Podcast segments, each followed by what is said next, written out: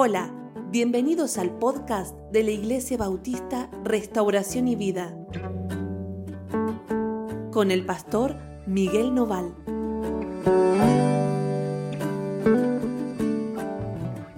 Hola, ¿cómo están? Dios los bendiga muchísimo. Estamos juntos de nuevo para compartir el devocional, por supuesto, como siempre.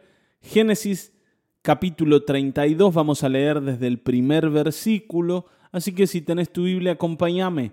Génesis 32. Ustedes saben que Jacob, cuando salió de la casa de su padre y fue a buscar mujer, dejó ahí un, lío, ¿no? Dejó ahí un lío sin resolver. Ustedes saben que todos los líos en la vida que yo dejo sin resolver, un día voy a tener que resolverlos.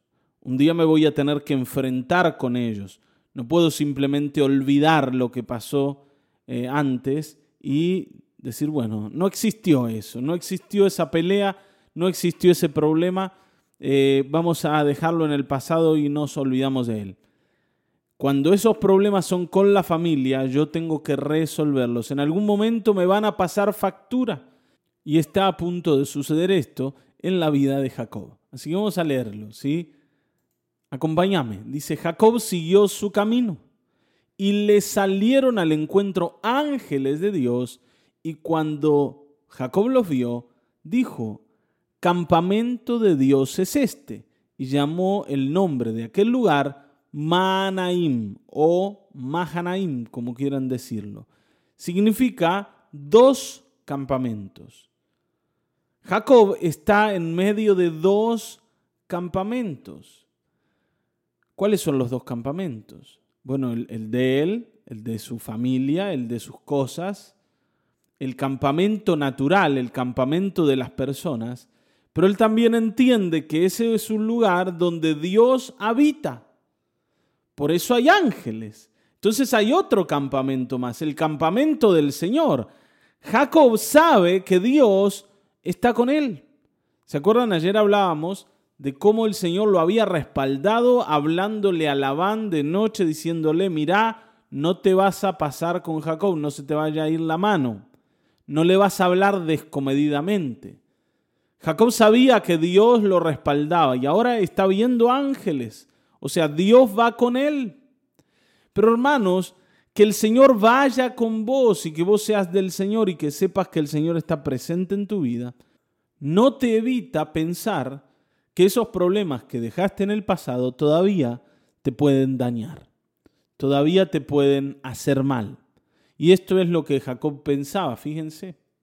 Y envió Jacob mensajeros delante de sí a Esaú, su hermano, a la tierra de Seir, campo de Edom.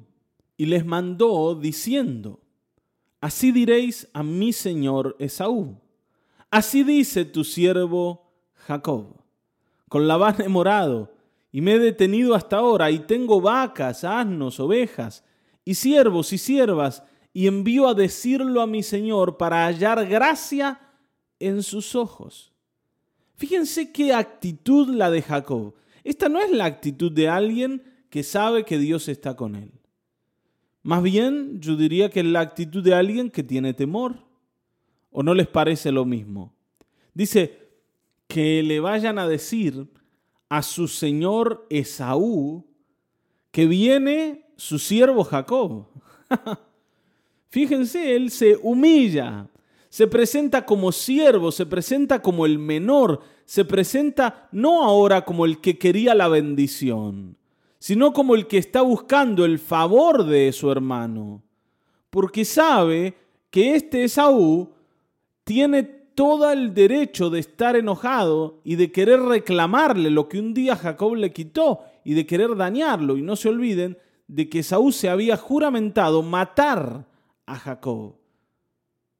Entonces, claro, Jacob tiene miedo. Ese pasado que dejaste atrás va a atemorizarte por donde quiera que vayas si no lo resolves.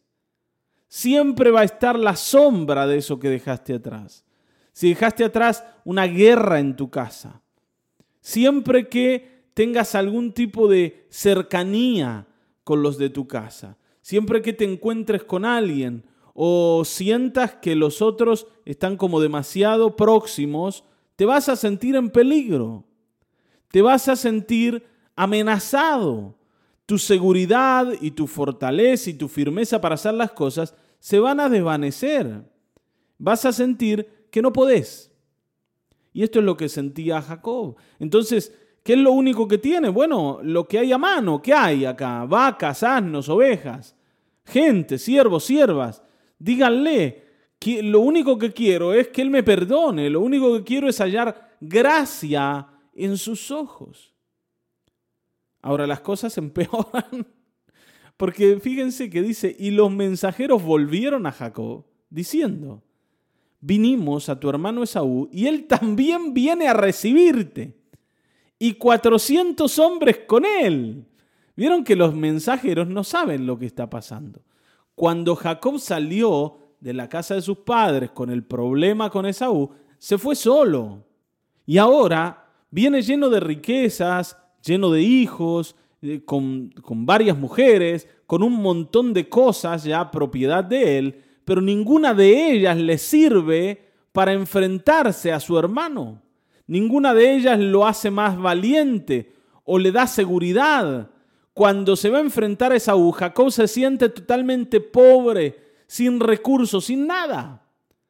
Y encima los mensajeros que dicen, sí, ahí viene, te viene a recibir hay 400 hombres con él. Y claro, me imagino Jacob dijo, este viene a liquidarme totalmente.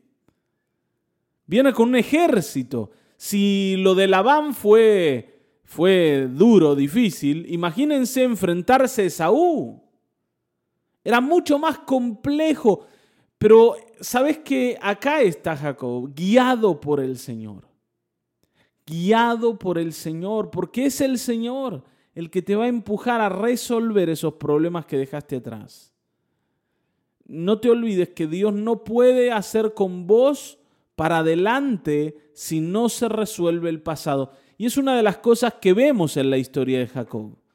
Jacob era alguien que todo el tiempo había dejado cosas pendientes, cuentas pendientes, cosas sin resolver. Con su padre, con su hermano, está bien, ¿no? Con su suegro, tenía problemas ¿no? con sus mujeres, los va a tener con sus hijos, pero el Señor que quiere hacer con Jacob lo va a guiar a resolver estas cosas. No pueden quedar así. No pueden quedar así. Jacob no puede ser el portador de la bendición y seguir huyendo de su hermano Esaú.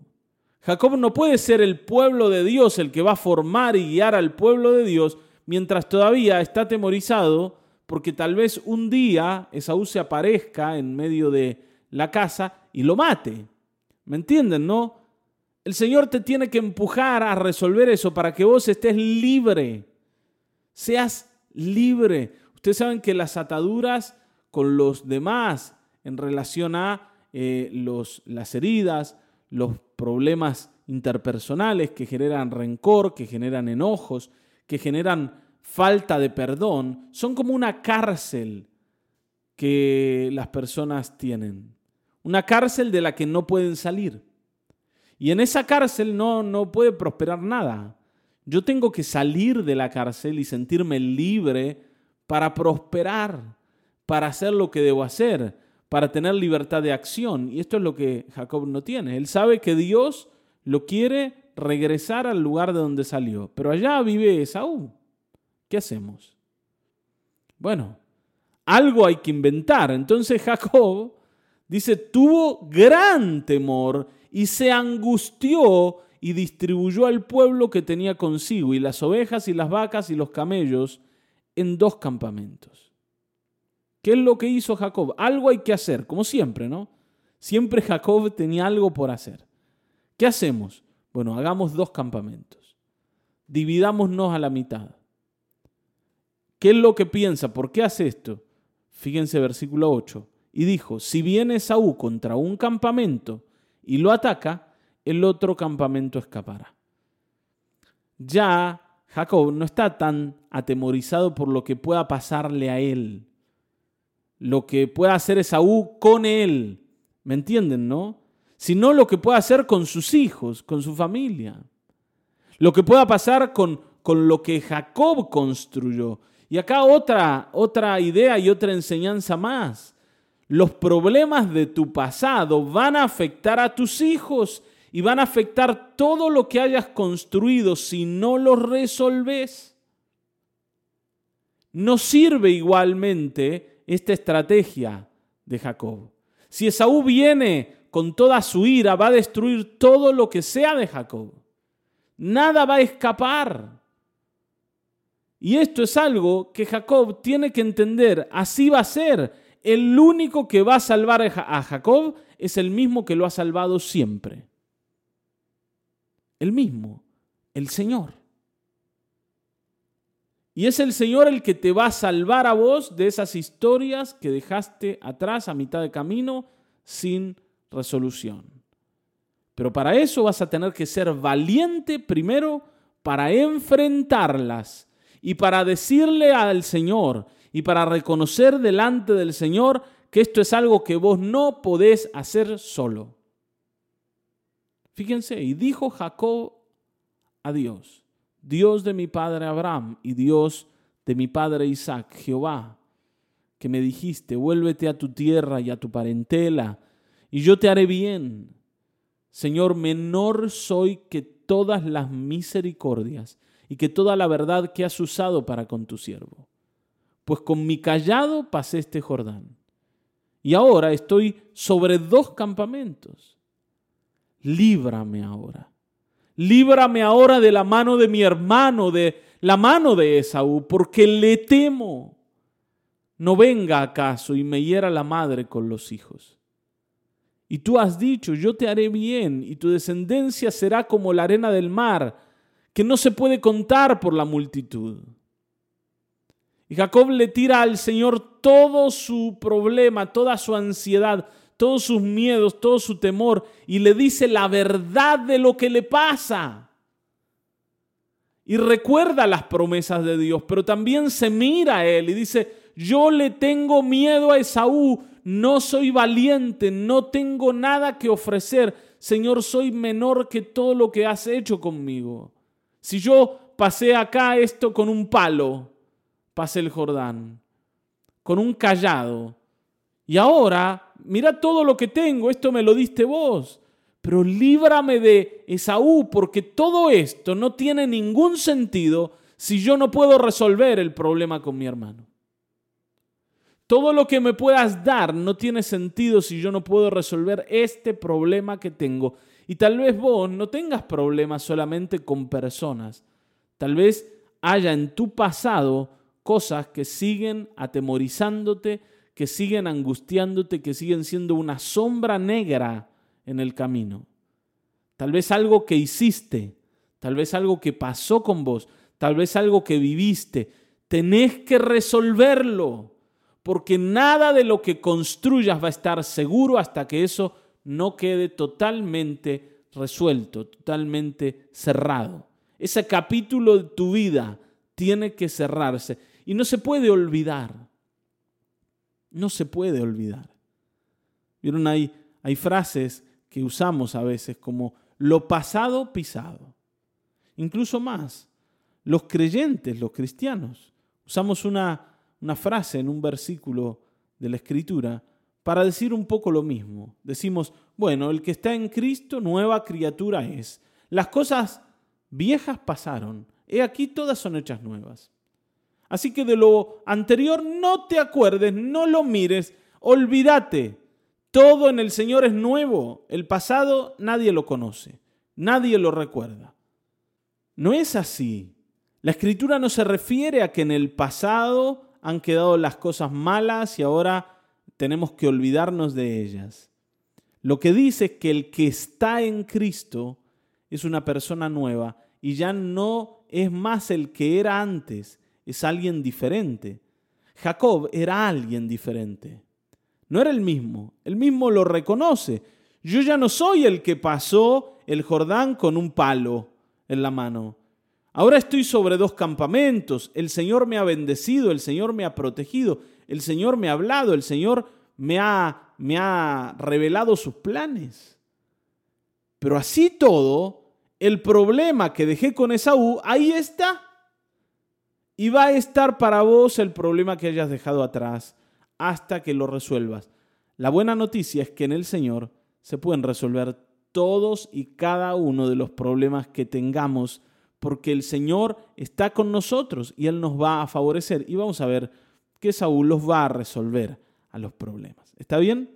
Ahora, en principio, ¿qué es lo que hace? Vuelca todo su corazón delante del Señor. Dice, y durmió allí aquella noche. Y tomó de lo que le vino a la mano un presente para su hermano Esaú. Yo no sé cómo habrá dormido Jacob, si durmió descansando en lo que le había dicho al Señor, o si tal vez se quedó pensando y, y no pudo descansar correctamente. Pero dice que tomó de lo que tenía, de todo lo bueno, 200 cabras y 20 machos cabríos, 200 ovejas y 20 carneros, 30 camellas paridas con sus crías, 40 vacas y 10 novillos, 20 asnas y 10 borricos, y lo entregó a sus siervos, cada manada de por sí, y dijo a sus siervos, pasad delante de mí y poned espacio entre manada y manada. ¿Qué está haciendo Jacob acá? ¿Qué está inventando?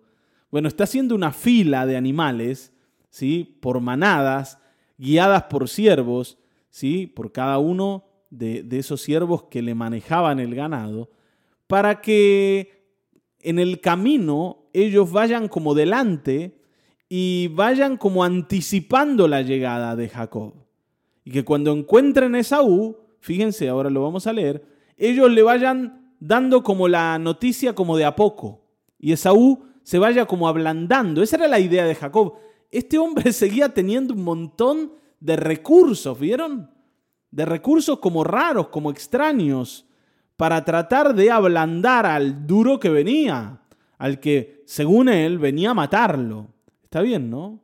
Y entonces, fíjense, y mandó al primero diciendo, versículo 17, si Esaú mi hermano te encontrare y te preguntare diciendo, ¿de quién eres? ¿Y a dónde vas? ¿Y para quién es esto que llevas delante de ti? Entonces dirás, es un presente de tu siervo Jacob, que envía a mi señor Esaú.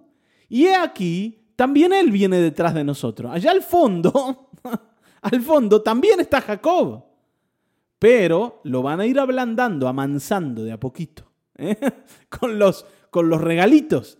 Está preparando, ¿no es cierto?, un saco de regalos al estilo Papá Noel, ¿eh? que se los va a ir dejando uno a uno para que el otro, claro, es como que se le vaya el enojo un poco. Y mandó también al segundo y al tercero y a todos los que iban tras aquellas manadas, diciendo, conforme a esto hablaréis a Esaú cuando le hallaréis.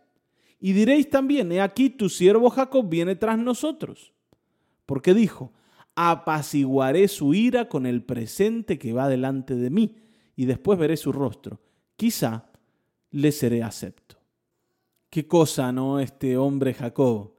Cómo él, a pesar de que tenía el respaldo de Dios y lo sabía, lo sabía claramente, él seguía como contribuyendo, tratando de contribuir a la situación con su, eh, ¿no? sus ideas, estas locas que tenía, esa inventiva para resolver problemas que siempre había llevado adelante. Jacob había sido ¿no? un, un MacGyver, no sé si se acuerdan de MacGyver, ¿no? Parecía uno de estos de los simuladores. ¿Vieron la serie argentina que hacían, resolvían problemas de maneras extrañas? Bueno, así era Jacob. Jacob hacía cosas raras para resolver lo que él sentía que era difícil de resolver. No podía simplemente presentarse cara a cara y decir, bueno, acá estoy. ¿Cómo andás, Esaú? Hace tanto que no nos vemos y ver qué onda. No, no, no, no podía ir a ver qué onda. Jacob tenía que asegurarse que Saúl iba a venir por las buenas, no por las malas.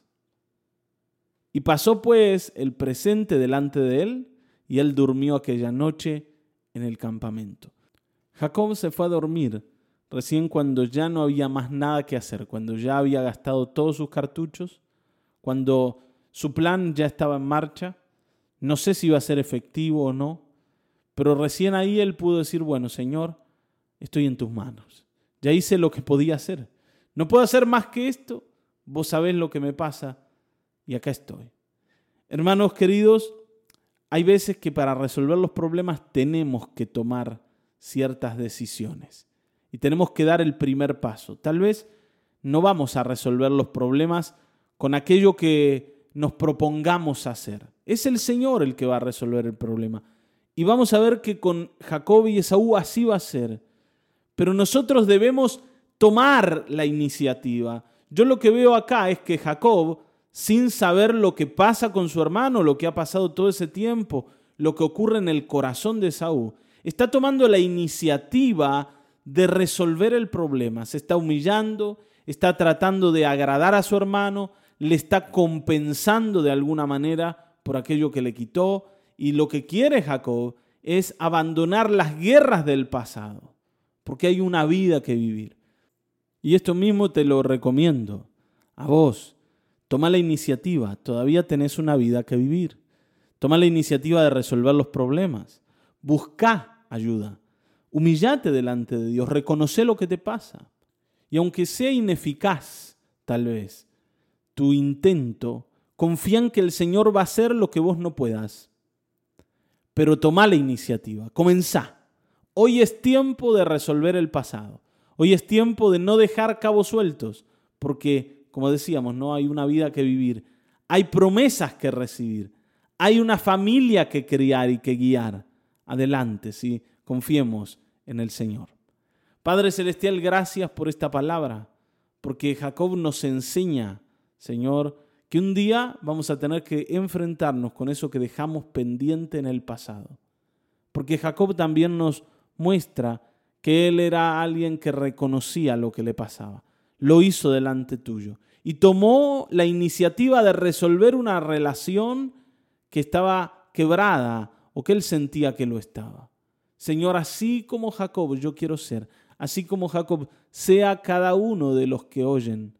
Padre, que confiemos en que tú eres el que puede resolver aquellas cosas que se escapan a nosotros.